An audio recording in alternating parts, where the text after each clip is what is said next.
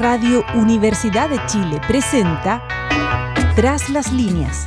Conversaciones con Manuel Antonio Garretón, Premio Nacional de Ciencias Sociales.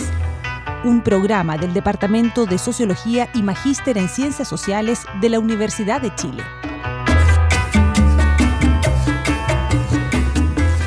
Muy buenas tardes.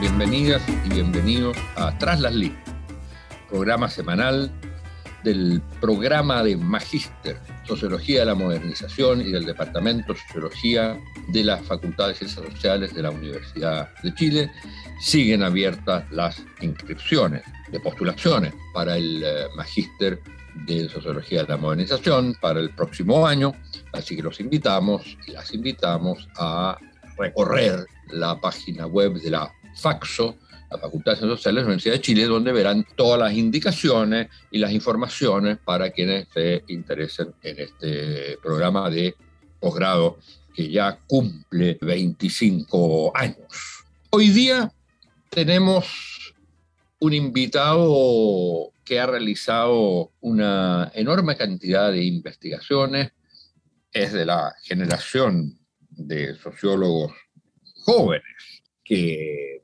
realizaron sus estudios en la Universidad de Chile, en este caso particular, y que además posteriormente recibieron su doctorado en en este caso en una universidad alemana. Se trata de Cristóbal Rovira, que es un eh, sociólogo, y uno diría también politólogo, eh, de los más reconocidos hoy día por sus estudios eh, empíricos reflexiones teóricas también, pero sobre todo sus estudios empíricos, en el eh, COES, que es el Centro de Investigación sobre Conflictos Sociales, que es un proyecto FONDAP, donde participan muchas universidades. Él es eh, profesor de la UEDP y es autor de varios libros del último tiempo, que son libros referenciales respecto de temas de política latinoamericana y de política en Chile. Eh, quizás el más reconocido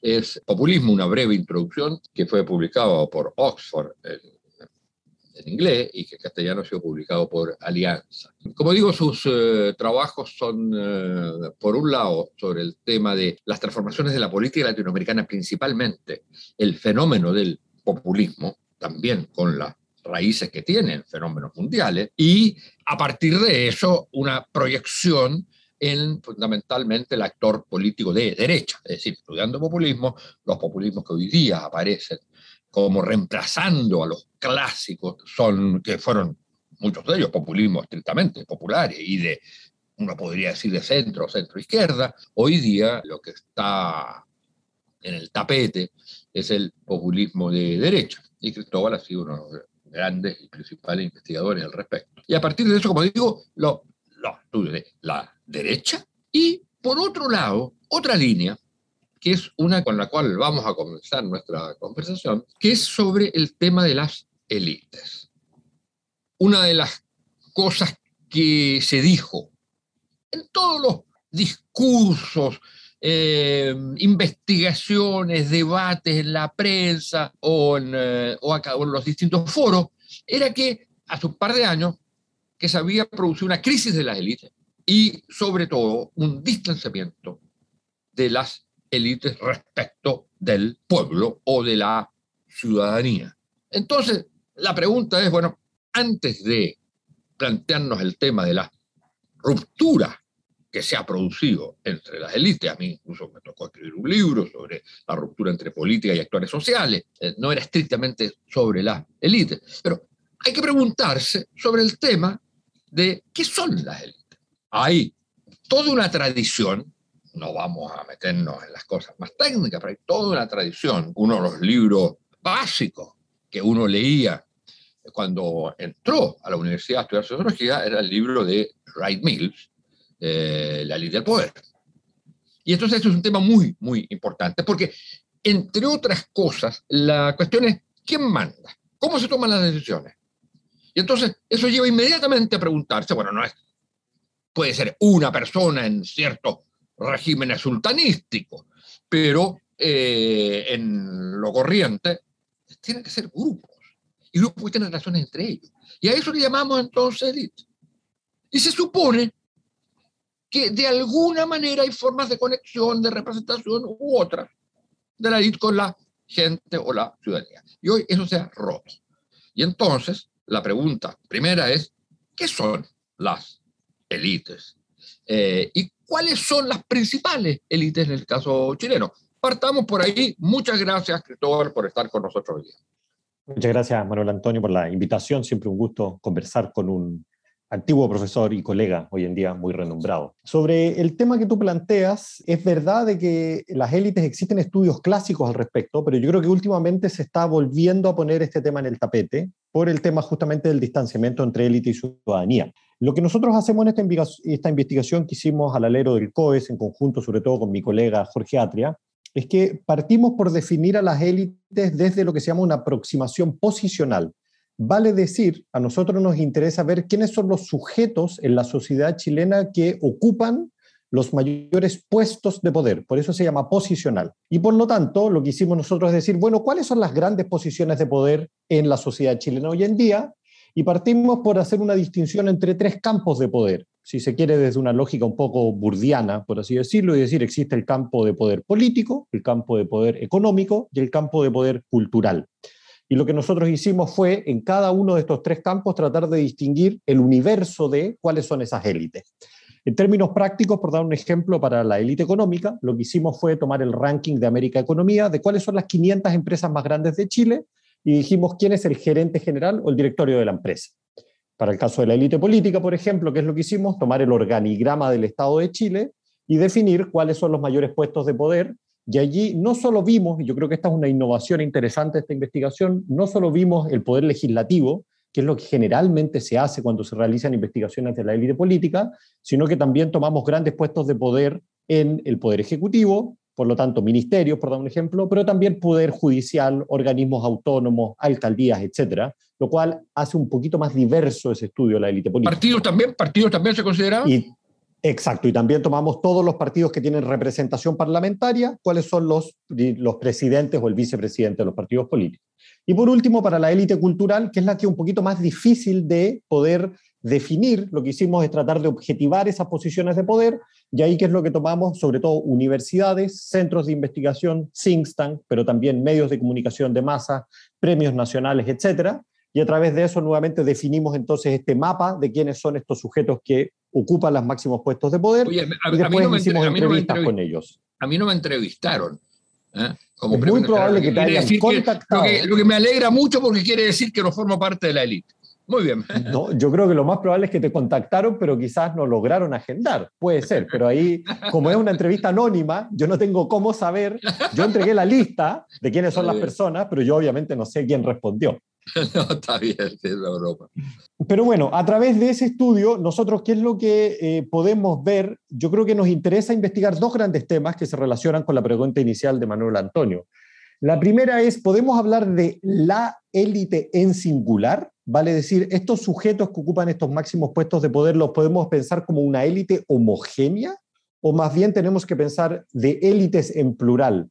De que son distintos grupos que tienen distintos orígenes sociológicos, por así decirlo, pero simultáneamente pareceres ideológicos diferentes.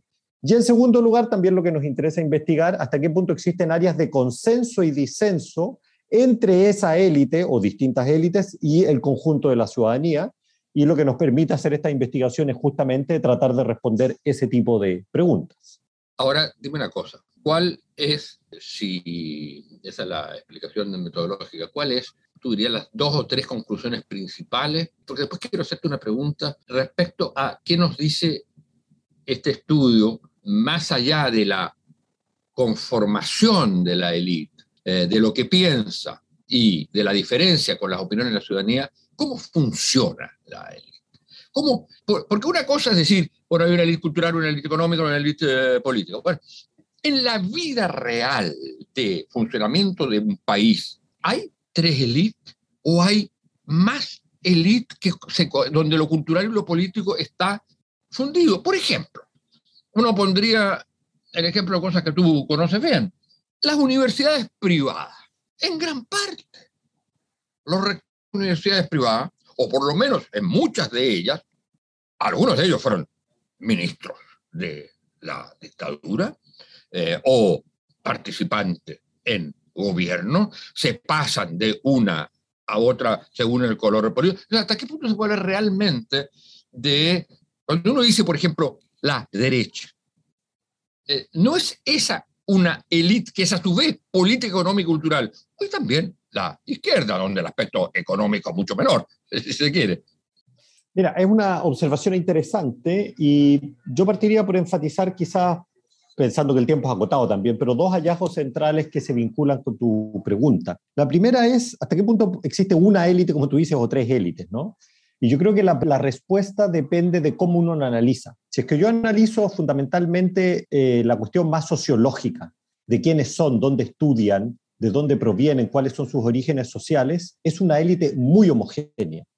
Es una élite que en general es masculina, más de su 80%, lo cual para la élite masculina, perdón, la élite económica es de un 92%. Es una élite que en general tiende a ser bastante religiosa, más religiosa que la ciudadanía. Es una élite que en general tiende a ir a determinados colegios y sobre todo los hijos de los encuestados de esa élite manda en prácticamente el 100% de sus hijos solo a determinados colegios. Por lo tanto, en términos sociológicos, es muy claro que es una élite bastante homogénea. Y esto es importante, ¿por qué? Porque nos retrotrae la pregunta que tú me haces respecto a cómo funciona esta élite. Yo creo que esta es una élite, en términos conceptuales uno podría decir de que tiene una integración horizontal muy amplia, vale decir, se conocen entre ellos. Y por lo tanto, si es que una élite, en el ejemplo que tú ponías, un rector tiene que hablar con un empresario, puede que no se conectan directamente, pero hay mecanismos indirectos que los logran conectar, justamente porque son sociológicamente muy homogéneos.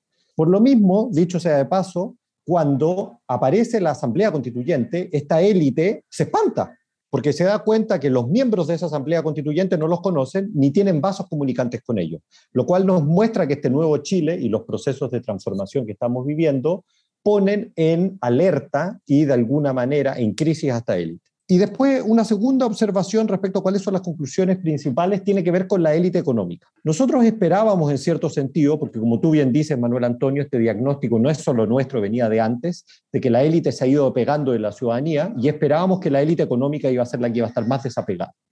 Pero hay dos cuestiones que nos llamaron la atención. La primera es el nivel de desconexión. O sea, uno podría esperar de que esa élite económica iba pensar diferente a la ciudadanía, pero hay preguntas que realmente la diferencia es abismal. Sea, cuando uno le pregunta a la ciudadanía si usted cree que hay un conflicto entre ricos y pobres y el 50% dice que sí, pero el empresario muy minoritariamente lo piensa, estamos mostrando nuevamente de que el abismo es muy grande. Y el segundo dato relevante respecto a la élite económica, y que fue un azar respecto a la investigación, perdón, pero, ¿sí? Eh, pero hay una cosa que yo creo que es importante, antes que te refieras al segundo punto, también hay una diferencia eh, muy importante en otro plano, que por ejemplo, en el plano de respecto a la migración. Ustedes señalan eh, en esa investigación que en general la élite es muy pro inmigración, las tres élites, y la ciudadanía tiene porcentajes, como los que tú señalabas respecto al otro tema, también muy altos, pero en este caso contra la migración.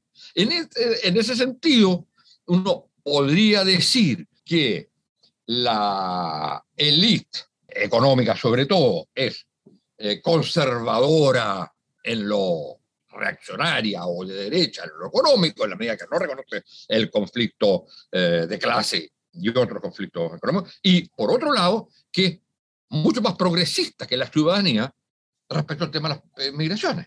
Es una observación interesante y de hecho nosotros pusimos las preguntas sobre migración porque teníamos una hipótesis de trabajo y esta hipótesis se radica con investigaciones comparadas, sobre todo para Europa Occidental, pero no solo que lo que muestran es que las élites a nivel global en general son bastante pro inmigración, distintas élites, pero por motivos diferentes. El gran empresariado en Europa, por ejemplo, ¿por qué es pro inmigración? Porque significa la apertura de la frontera y el ingreso de mano de obra barata, y por lo tanto les favorece a ellos económicamente. La élite cultural tiende más bien a ser pro inmigración porque se define como cosmopolita y por lo tanto le gusta que las fronteras estén abiertas y que lleguen más personas y haya más diversidad, El tema de la diversidad cultural. Exactamente. Y la élite política, que lentamente ha ido adaptando a una sociedad cada vez más liberal en Europa, por lo mismo tiende en general a estar más a favor de posturas más a favor de la inmigración. Son motivos diferentes, pero eso lleva a que estas distintas élites en el contexto europeo sean más pro inmigración.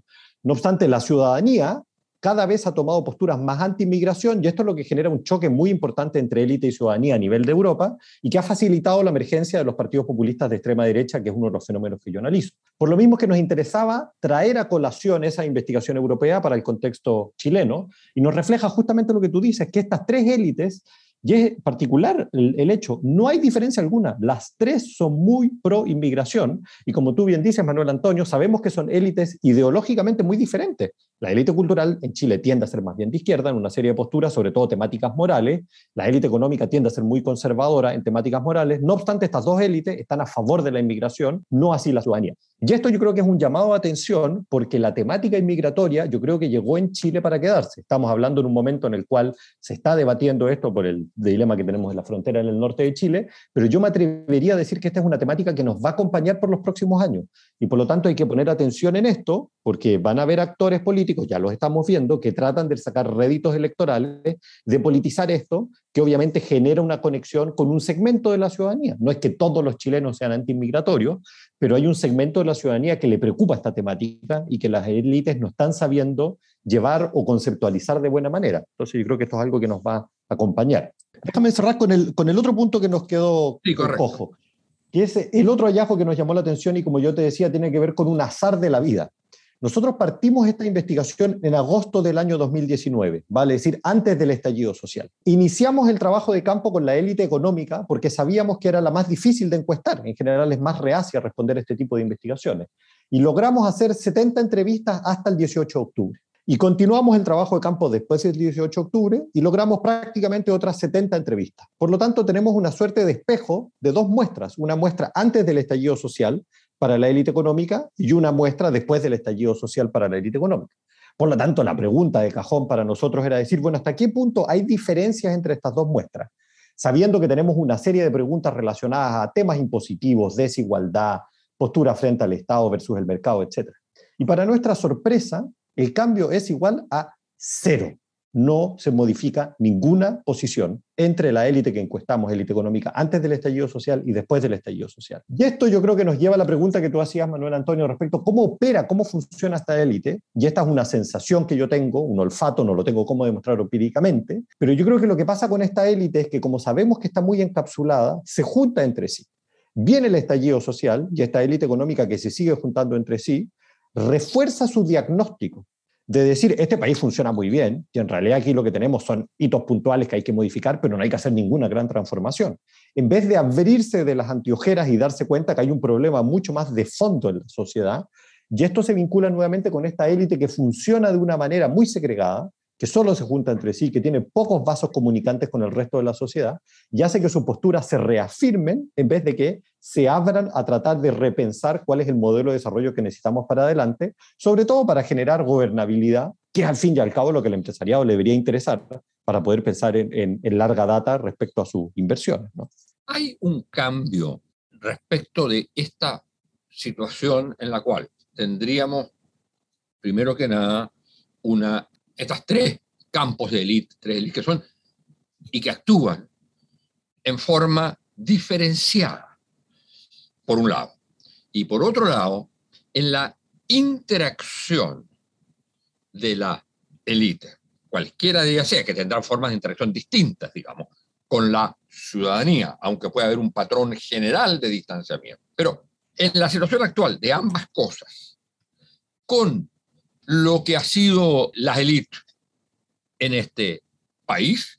Nosotros en otra época, ¿no es cierto?, el concepto que usábamos fundamentalmente era más de clase que de élite, y por lo tanto eran grupos o fracciones de clase, o élite pertenecientes a una clase. Y la otra cosa que era importante a mi juicio, sobre eso lo quiero eh, también opinar, es que había mucho menos diferenciación haber aplicado el enfoque de Bourdieu en los años de la unidad popular, por ejemplo, o incluso, y sobre todo en los años de la dictadura, yo creo que habría, habría sido falso. Porque además habrías tenido que tener élites totalmente enfrentadas la una con la otra, donde el tema político las atraviesa a todas. ¿Cómo lo ves? Bueno, buenas observaciones. Yo creo que hay distintas aristas por donde uno puede observar esto. Yo creo que sobre respecto al cambio que uno podría pensar más histórico, como tú dices, ¿no? ¿Cuánto han cambiado estas élites, ¿no? ¿Cómo operan hoy en día, cómo operaban antes, ¿no? Yo creo que un dato que nos parece interesante, que de alguna manera es esperable, pero es llamativo no obstante, tiene que ver con la cuestión educacional. Nosotros le preguntamos a nuestros encuestados a qué colegio fueron ellos, si fueron a un colegio particular, particular subvencionado municipal, a qué colegios mandan a sus hijos, pero lo más interesante les preguntamos también a qué colegios fueron sus padres. Ya. Y aquí lo interesante es que el 50% de nuestros encuestados nos indican que su padre y su madre fueron a colegios municipales. No obstante, los encuestados nos dicen de ¿Municipales, que perdón, municipales o públicos? Públicos, colegios públicos. El Pero que en esa época no eran no municipales. Exacto, el equivalente a colegio público en el fondo. Pero es el 50% de los padres o madres y o madres de los encuestados fueron a colegios públicos. Los encuestados, en cambio, van en su gran mayoría, alrededor del 60%, 60 a colegios particulares, y sus hijos van en un 90% a colegios particulares. Entonces, esto nos retrotrae la pregunta que tú haces, Manuel Antonio, bueno, ¿cuál es la diferencia que uno puede encontrar? Y aquí lo que uno observa es cómo es que esta élite se va segregando. Y yo creo que esa es una transformación muy importante. Sobre todo si uno piensa en la élite política, que la élite política tenía esta tradición de alguna manera de provenir de determinados colegios públicos. Y los colegios públicos, ¿qué es lo que permitían? Conocerse entre sí, conocer un poco mejor cuál es ese Chile y conocer de alguna manera esa nueva clase política que se iba a ir formando, ¿no? que ahora se empieza a encapsular en estos otros colegios de élite y eso hace que sean una élite que está mucho más segregada territorialmente pero al estar mucho más segregada territorialmente, hace simultáneamente que pierda su conexión con la ciudadanía. Entonces yo creo que ese es uno de los hallazgos, entre otros, ¿no? que uno podría decir, que refuerza cómo esta élite se ha ido separando de la ciudadanía y en un periodo de tiempo relativamente corto, si pensamos, ¿no? Piensen que estamos preguntándole aquí a tres generaciones, padres, el encuestado y sus hijos, ¿no? Estamos pensando aquí en tres generaciones y uno ve esta transformación de manera bastante radical, ¿no? Y yo creo que la, otra observación que también nos ayuda a, a, entender un poco este proceso de transformación y cómo, hasta qué punto estas distintas élites están, como tú bien dices, más diferenciadas o no, yo creo que en cierto sentido es evidente, ¿no? Tenemos una sociedad hoy en día que es más compleja, tenemos una sociedad que está, obviamente, vive en un sistema democrático que tiene determinados déficits, pero es un sistema democrático, y eso facilita que haya más separación entre estas distintas élites y que cada una, de alguna manera, tenga sus propios procedimientos y lógicas de acción. No obstante, también es cierto, y como lo dije desde un inicio, de que esta élite es sociológicamente muy homogénea. Entonces, aun cuando es cierto de que esta élite está más diferenciada, que la élite cultural es diferente a la élite económica, sigue sucediendo muchas veces de que de repente tenemos a alguien que es político y que el hermano es el rector de la universidad, por ejemplo, ¿no? A veces que el rector de la universidad es el político. Además, también suceden esos patrones, ¿no? Piensa tú eh, que, en una, época, en, en, una universidad, varias universidades, eran ex ministros de Pinochet los que eran los rectores. Exacto, entonces ahí tú, como tú bien dices, Manuel, es verdad que se ha ido diferenciando esta élite en términos burdianos como de campos, pero no obstante todavía quedan estos resabios, por así decirlo, que hacen de que esta élite de alguna manera mantenga esa homogeneidad y dificulte el proceso de diferenciación. Por lo tanto, yo creo que podemos aplicar ese tipo de teorías, pero con cuidado, porque viajan a la realidad chilena, pero con ciertas peculiaridades, por así decirlo. Bueno, yo quiero aprovechar lo que queda lo poco que nos queda del tiempo para trasladarnos del campo de trabajo tuyo a otro, de este campo de las élites, donde yo creo que hay todavía mucho que seguir investigando, sobre todo sobre este eh, tipo de relaciones. ¿En qué sentido las élites no son solo un estrato, una categoría de gente, sino son un grupo? En el sentido que tiende a interactuar entre sí eh, y ahí uno diría que la diferencia tanto de campo, menos y también, sobre todo ideológica, yo creo que la élite es muy importante, aunque compartan rasgos sociológicos eh, como educación y otro eh, parecido. O sea, de hecho, gran diferenciación es de tipo todavía ideológico política entre las eh, distintas élites. De modo que son todos lo mismo, algo tiene de verdad y algo de falsedad de la situación. Bueno, te quería llevar al eh, campo de tus otros estudios sobre básicamente los temas de, de la derecha. Escribías en un artículo las tensiones actuales que enfrenta la derecha tanto en América Latina como en Chile. ¿Qué nos puede decir de eso? Y si algo se puede decir en términos predictivos. Bueno, yo creo que aquí lo que está sucediendo en Chile y en otras partes de América Latina no es tan diferente, aunque obviamente hay que aterrizarlo con ciertas peculiaridades, en lo que sucede en el contexto europeo. ¿Y a qué es lo que me refiero aquí? Si uno observa el proceso de transformación que ha sucedido en Chile, es un proceso de modernización económica que ha llevado a una transformación de la sociedad en el sentido que hoy día tenemos una sociedad mucho más liberal de lo que era Chile en los años 90. Y eso en parte es por ese éxito socioeconómico mismo. Tenemos una sociedad más educada y que es más demandante y que hoy en día es mucho más liberal en temáticas morales, si pensamos aborto, matrimonio igualitario, etcétera, ¿no? Y eso lleva a que los partidos políticos de alguna manera se tengan que adaptar, quieran o no, a este nuevo tipo de sociedad que es más liberal en temas culturales. No obstante, ¿qué es lo que sabemos también? De que hay un segmento más bien reducido del electorado que no está a favor de este cambio, de una sociedad más multicultural, más progresista. Y por lo tanto hay un, una reserva de votantes que puede ser politizado por un proyecto populista de extrema derecha. Similar a lo que sucede en Francia, a lo que sucede en España, a lo que sucede en Alemania, pero es una reserva del electorado que es más bien reducida, que es del 15, 20, 25% del electorado. Si pensamos qué es lo que sucede en Chile hoy en día, es justamente eso, donde tenemos una tensión entre estas dos derechas que están emergiendo. José Antonio Cast, que su apuesta es decir, hay que moverse hacia la derecha radical, y lo que tenemos que hacer es tratar de promover este tipo de agenda, pero yo creo que ese proyecto tiene un techo de crecimiento muy claro en la sociedad chilena, lo cual además aquí viene la peculiaridad de Chile, de que el tema de adoptar una ideología radical de derecha, sobre todo en el proyecto José Antonio Cast, va muy vinculado a el tema de la dictadura. Y eso hace de que yo creo que ese proyecto político tiene un techo de crecimiento muy claro.